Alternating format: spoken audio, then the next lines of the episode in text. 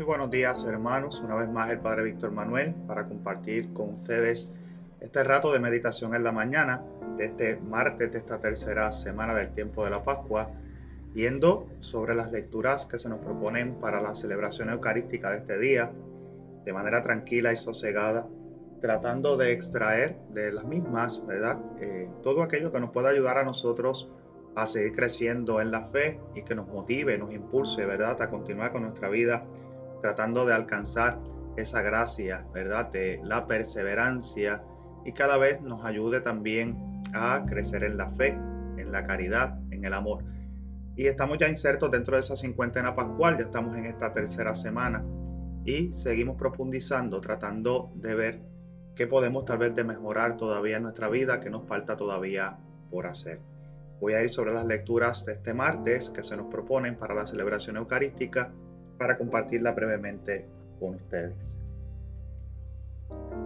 En aquellos días dijo Esteban al pueblo y a los ancianos y a los escribas, duros de cerviz, incircuncisos de corazón y de oídos, vosotros siempre, siempre resistís al Espíritu Santo, lo mismo que vuestros padres.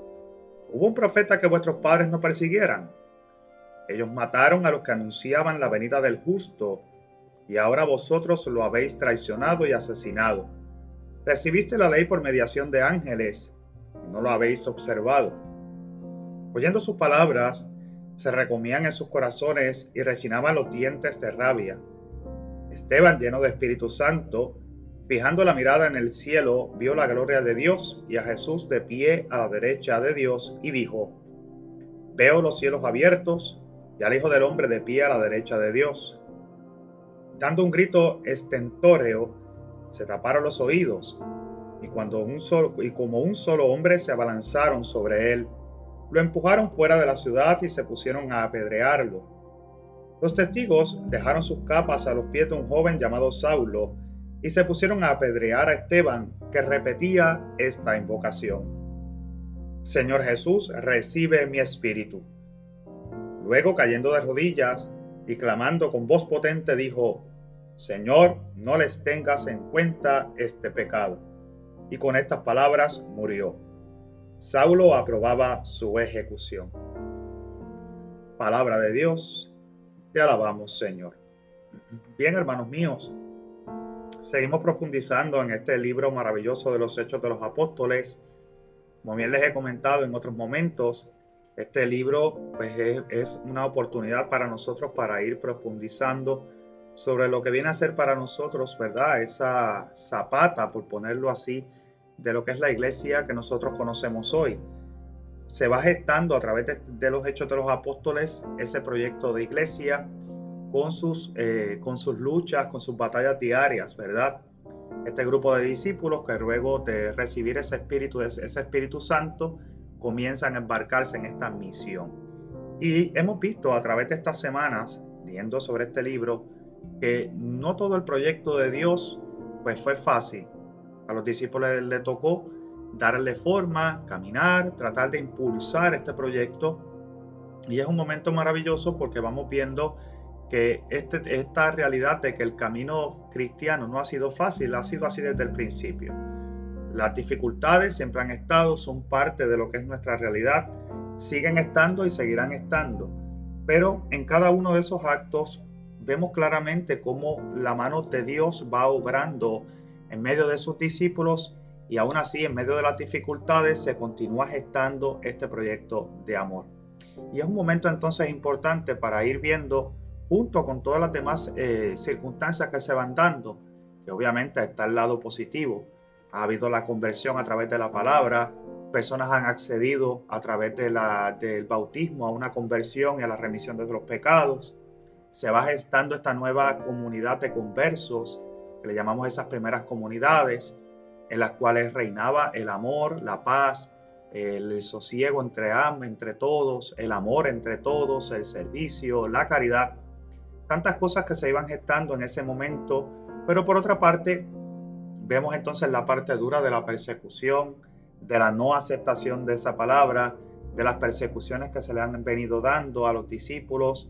Ya Pedro también ha sido también en, algún momento llevado ante el Sanedrín junto a Juan, y ahora le toca el, el tiempo a Esteban. Y veíamos que Esteban también ayer era llevado ante el Sanedrín, él predicaba con fuerza y ante esta misma realidad, pues lo llevan ante el Sanedrín, ¿verdad? Y cuando ellos le, lo llevan ante el Sanedrín, lo llevan bajo una acusación falsa, que estaba blasfemando contra Dios, estaba profiriendo cosas contra Dios, que estaba tratando de cambiar las tradiciones del pueblo, etc. La idea era que a través de, estos, eh, de estas personas, que eran testigos falsos, pues enjuiciarlo de una manera injusta. Esto cuando nosotros lo vemos hasta ahí y miramos la historia de Jesús, vemos que esa fue la historia de Jesús.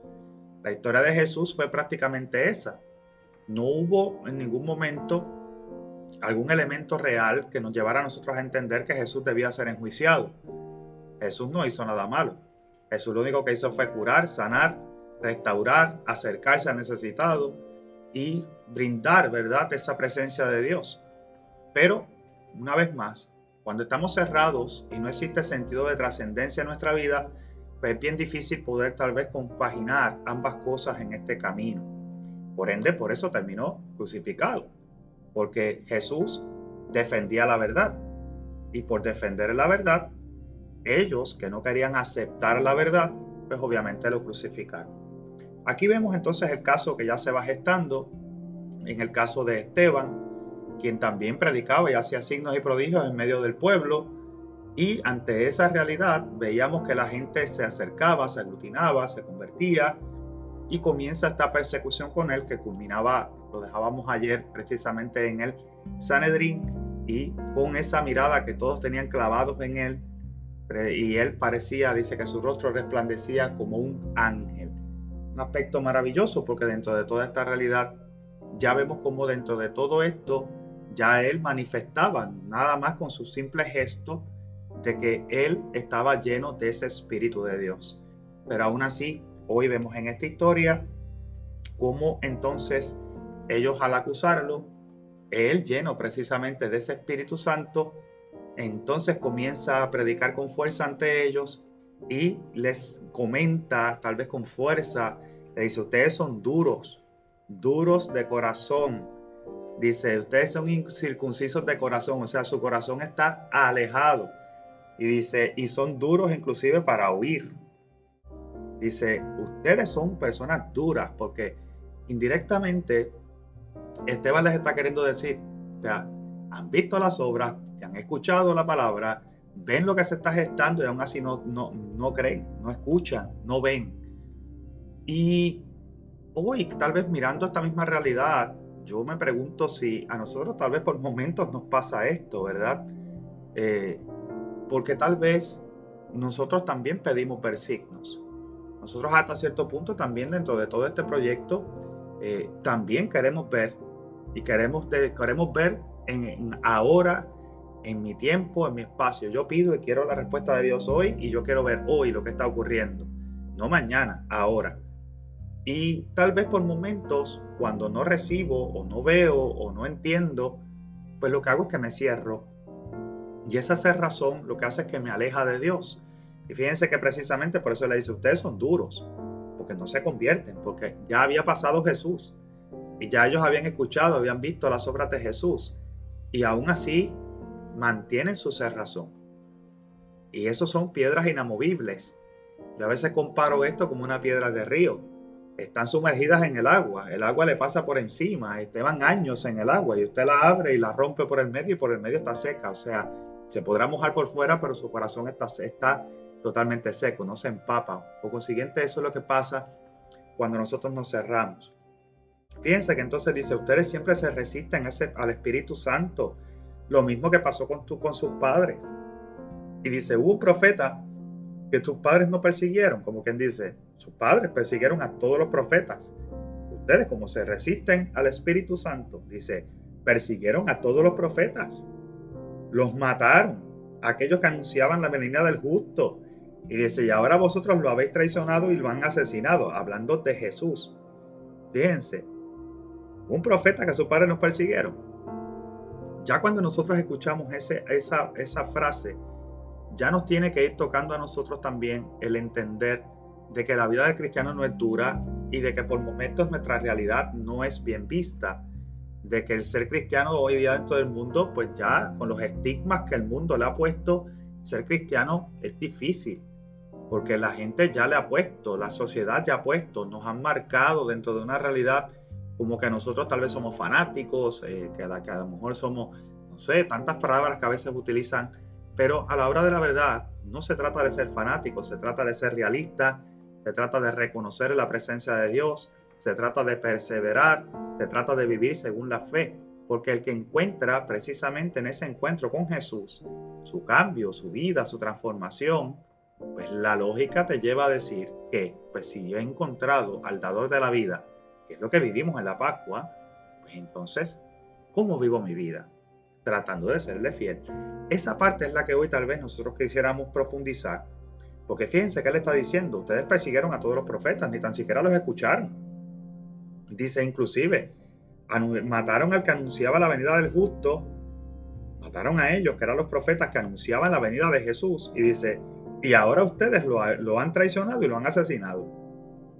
Dice, inclusive recibieron la ley por mediación de los ángeles y aún así ni la han observado. Y fíjense cómo entonces él sigue sacando afuera su pecado.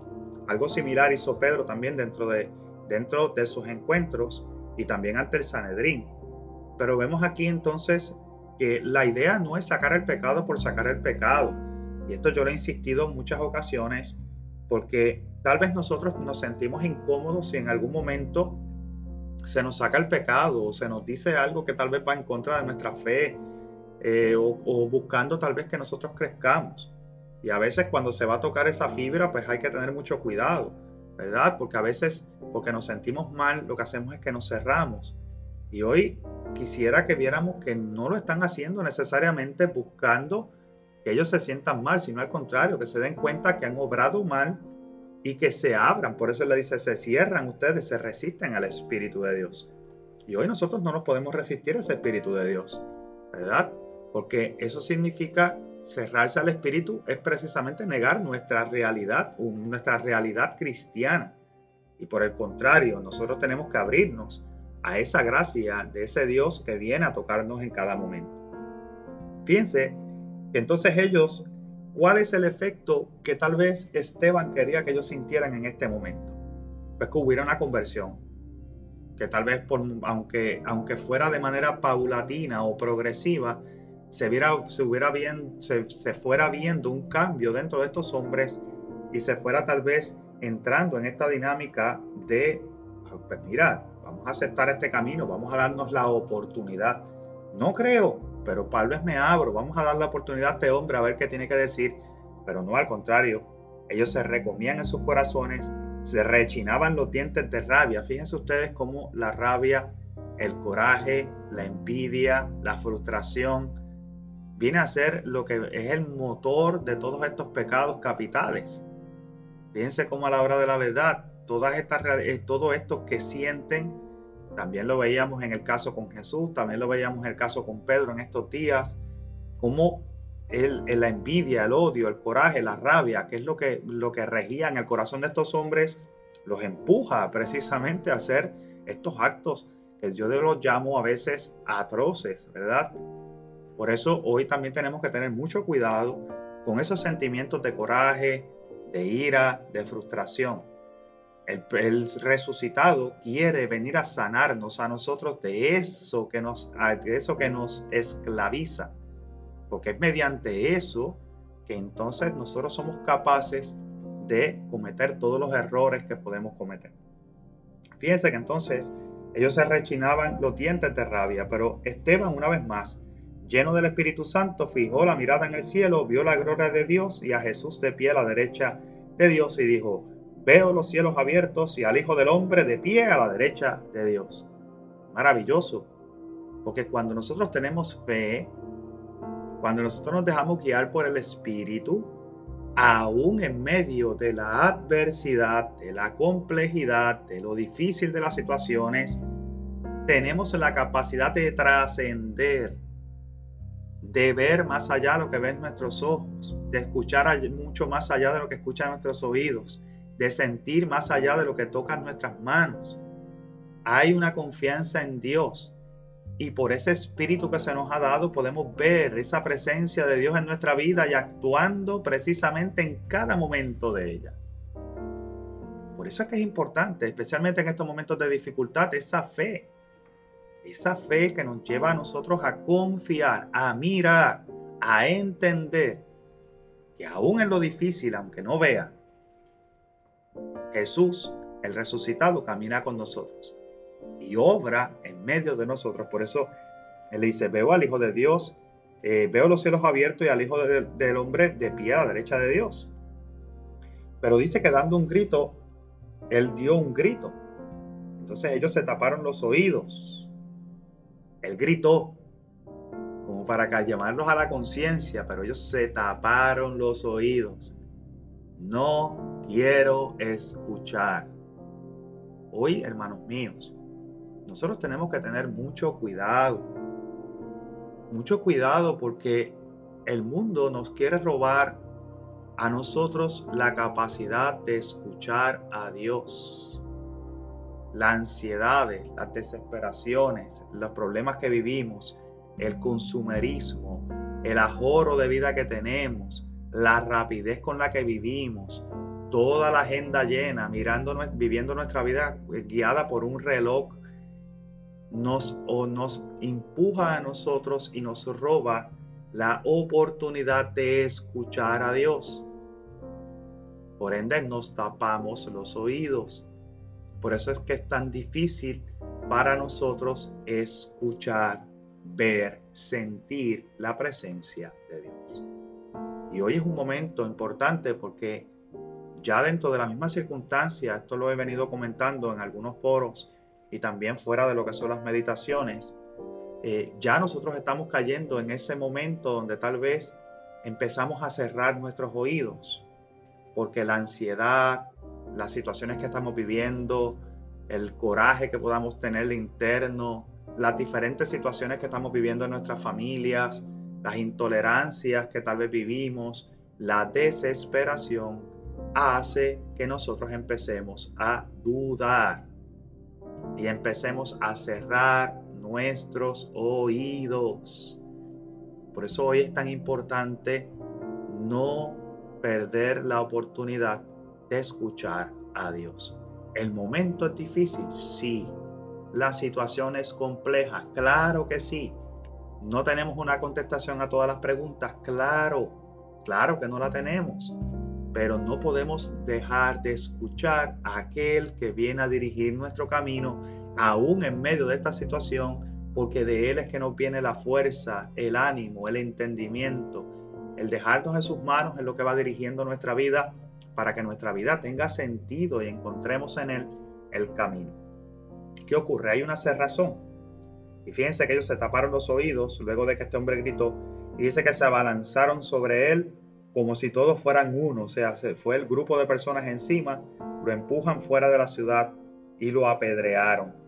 Fíjense ustedes que mientras lo apedreaban, él lleno del Espíritu Santo se encomienda a Dios y dice, Señor Jesús, recibe mi espíritu. Qué maravilloso, porque a pesar de que la situación estaba tornándose difícil, él tenía plena confianza en Dios, plena confianza en Jesús plena confianza en que si él seguía los postulados y ponía todos los medios necesarios, él iba a encontrar en Jesús la vida. Y nosotros la Pascua es eso, la vida, vivir, encontrar sentido, vida eterna que va más allá de la simple vivencia de nuestro diario vivir, sino que vivimos en la alegría este tiempo como un paso para encontrarnos con el resucitado. Fíjense, maravilloso porque entonces cae de rodillas y clama en voz potente, Señor, no le tengas en cuenta estos pecados y con estas palabras murió. Realizó en su vida e imitó literalmente todo lo que hizo Jesús mientras estuvo en la cruz. Jesús que se entregó por nosotros y Jesús que le, le dijo al Padre, no le tengas en cuenta su delito. Fíjense aquí vemos claramente cómo a través de este acto, una vez más, se nos invita a esa confianza en Dios. La confianza es la que hace que nosotros podamos abrirnos a ese nuevo proyecto, entender todas estas realidades que Jesús quiere hacer en nosotros en esta cincuentena pascual.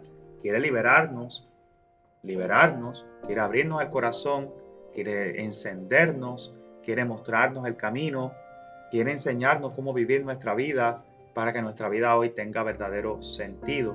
Y ese verdadero sentido será ver a Dios operando en cada una de nuestras cosas. Hoy les damos lectura a este Evangelio de San Juan, que es maravilloso. Estamos insertados dentro del capítulo sexto de este Evangelio de San Juan, que es el Evangelio, ¿verdad?, del discurso eucarístico, que es maravilloso. Voy a dar lectura al mismo para compartirlo brevemente con ustedes. En aquel tiempo, el gentío dijo a Jesús, ¿y qué signo haces tú para que veamos y creamos en ti? ¿Cuál es tu obra? Nuestros padres comieron el maná en el desierto como está escrito. Pan del cielo les dio a comer. Jesús les replicó, en verdad, en verdad os digo, no fue Moisés quien nos dio pan del cielo, sino que es mi Padre el que os da el verdadero pan del cielo, porque el pan de Dios es el que baja del cielo y da vida al mundo. Entonces le dijeron, Señor, danos siempre de este pan. Jesús les contestó, Yo soy el pan de vida. El que viene a mí no tendrá hambre y el que cree en mí no tendrá sed jamás. Palabra del Señor. Gloria a ti, Señor Jesús. Maravilloso. Estamos dentro, insertados dentro de este Evangelio de San Juan. Este capítulo sexto es maravilloso porque ciertamente es el Evangelio donde se comienza a hacer ese discurso eucarístico y también donde se nos comienza a mostrarnos a nosotros los signos Juan utiliza mucho los signos para llevarnos a entender la importancia de la Eucaristía, de, la, de la celebración eucarística, de ese pan que se parte y se reparte, de ese Jesús que es quien se reparte para nuestra salvación, para que tengamos vida. Pero es maravilloso cómo, ¿verdad? Ya Jesús ha venido realizando los signos, ya hemos visto la multiplicación de los panes, Hemos visto, ¿verdad?, dentro de esa multiplicación, cómo se saciaron 5.000 personas, sobraron 12 cestas. Por ende, vemos aquí claramente esa alusión de esa eh, Eucaristía, ¿verdad?, de esa presencia eucarística de Jesús que se realiza y se perpetúa en los altares para siempre. Pacto eterno sellado en la sangre de Jesús.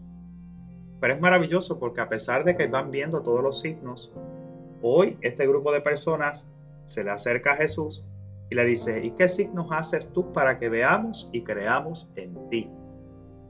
Fíjense, ¿qué signo haces tú para que veamos y creamos en ti? ¿Cuál es tu obra? Cuando yo escucho estas dos preguntas que están atadas una de la otra, no dejo de pensar en nuestro tiempo, en nuestra sociedad actual cada uno de nosotros que por momentos se acerca a Jesús y le dice, Señor, ¿qué signo haces tú para que yo crea? Viene ligada también a la pregunta que yo en otros momentos he atendido, Señor, ¿qué pasa que ya no se ven milagros? Y muchas veces también en nuestro afán de tal vez tratar de creer eh, verdad y de, y de profundizar en nuestra fe, le pedimos signos al Señor. Porque nosotros tenemos la fe ligada a lo que veo. La fe está ligada a los actos que veo. Vivimos en una sociedad muy visual, muy tecnológica, tal vez en este tiempo específico. Y todo se va por los sentidos. Y tratamos de vivir nuestra fe desde ahí, desde la parte de los sentimientos, de los sentidos. Padre, pero es que yo no siento nada. Padre, pero es que yo no veo nada. Padre, pero es que, ¿cómo se supone que yo viva mi fe? Pero si yo no veo, no siento. Y fíjense que esto no es nuevo.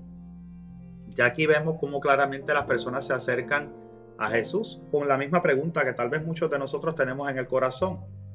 Y dice, ¿qué signo haces tú para que veamos y creamos?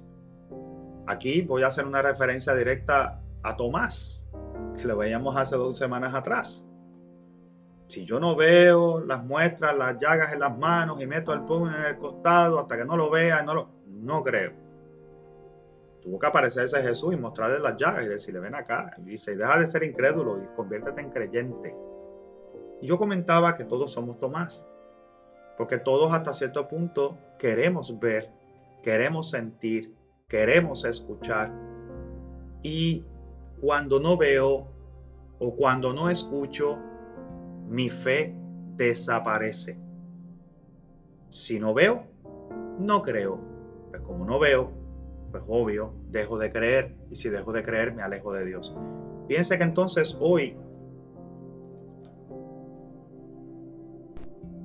es un momento maravilloso para nosotros mirar dónde está fundamentada nuestra fe, dónde nuestra fe tal vez está insertada, ¿verdad? ¿Qué signo hace el Señor? Hoy yo les puedo contestar.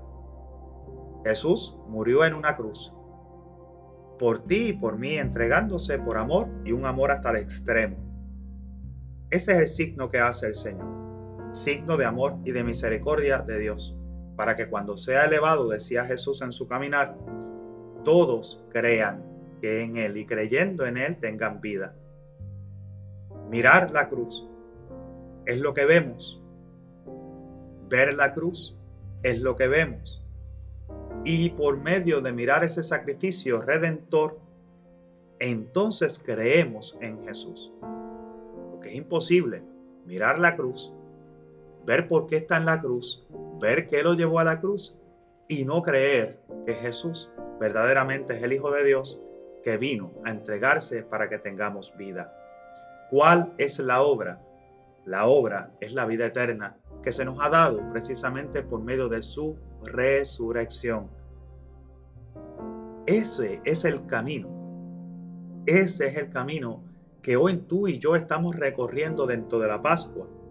Ese reconocimiento, ese es el signo que viendo cree para que creamos en Él. Y esa es su obra. Pero fíjense que entonces, viendo ese proyecto de Dios, ya empezamos a poner nuestra mirada en Él.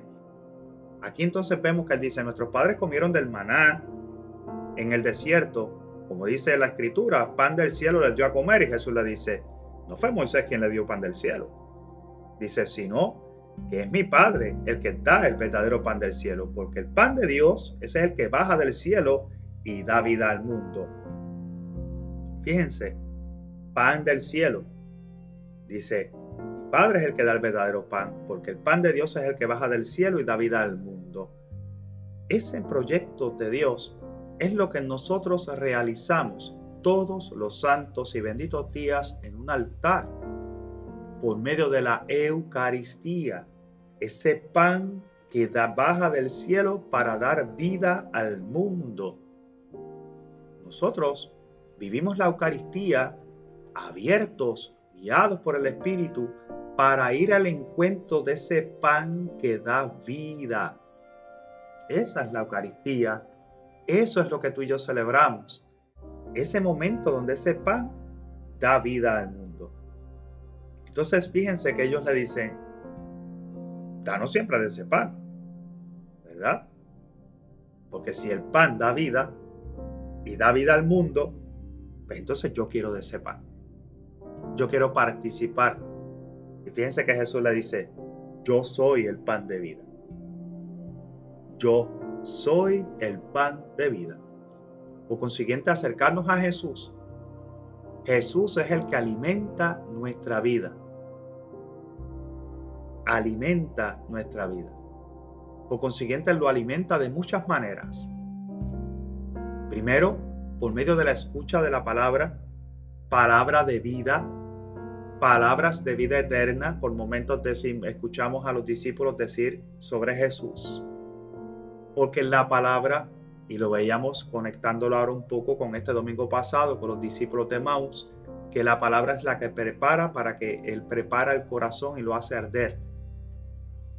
Y fíjense que un segundo punto es, dice, el que viene a mí no tendrá hambre y el que cree en mí no tendrá sed. En medio de la escucha, esa escucha que son palabras de vida eterna, nos lleva a nosotros a reconocer a ese Jesús encima de un altar, perpetuando el acto maravilloso de su entrega total por amor, de ese sacrificio redentor.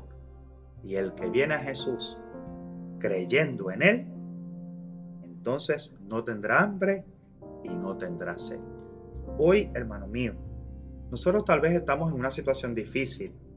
Por momentos es normal que nos preguntemos, entonces, ¿cómo yo puedo vivir este tiempo si estoy alejado de la Eucaristía? Pero hoy quisiera empezar a corregir. No estamos alejados de la Eucaristía. Estamos alejados de los templos. No estamos alejados de Dios. No estamos alejados de la presencia real de Jesús.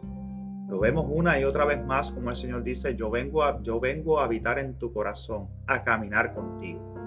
Y este tema de la Eucaristía es un tema muy interesante porque en nuestro tiempo inclusive ustedes no están, ni yo tampoco, alejado de ella, porque el sacrificio redentor de Jesús se sigue realizando todos los santos y benditos días encima de todos los altares del mundo entero. Hoy ese sacrificio también se realiza por ti y hoy tú por medio de la escucha de la palabra recibes también esa palabra de vida y por medio de la participación activa y consciente recibes también de manera espiritual la presencia de Dios. Hoy invitarte a que lo vivas con, un corazón dócil, que nosotros podamos vivir este verdadero anhelo y deseo de encontrarnos con Jesús en la Eucaristía, para que cuando este tiempo pase, podamos vivirla verdaderamente desde el corazón, con intensidad, con alegría, en comunidad, en comunión, reconociendo que Jesús es el pan de vida y que el que viene a Él no tendrá hambre y no tendrá sed. Hoy voy a culminar este rato de meditación haciendo esta oración a María pidiendo su intercesión y protección en este tiempo de la pandemia. Oh María, tú resplandeces siempre en nuestro camino como signo de salvación y de esperanza. Nosotros nos confiamos a ti, salud de los enfermos, que al pie de la cruz te asociaste al dolor de Jesús, manteniendo firme tu fe. Oh Madre amorosa, tú sabes lo que necesitamos y estamos seguros de que proveerás como lo hiciste en Cana de Galilea Intercede por nosotros ante tu Hijo Jesús, el Divino Médico, por aquellos que han enfermado, por quienes son más vulnerables y por quienes han muerto. Intercede también por quienes cargan la responsabilidad de proteger la salud y la seguridad de los demás, y por quienes atienden al enfermo y buscan una cura. Ayúdanos, Madre del Divino Amor, a conformarnos a la voluntad del Padre y a hacer lo que nos dirá Jesús, quien ha tomado sobre sí nuestros sufrimientos y ha cargado con nuestros dolores para conducirnos a través de la cruz a la alegría de la resurrección. Amén. Bajo tu amparo nos acogemos, Santa Madre de Dios. No desprecies las súplicas que te dirigimos en nuestras necesidades. Antes bien líbranos de todo peligro, oh Virgen gloriosa y bendita. Lindo día para todos, que el Señor les bendiga.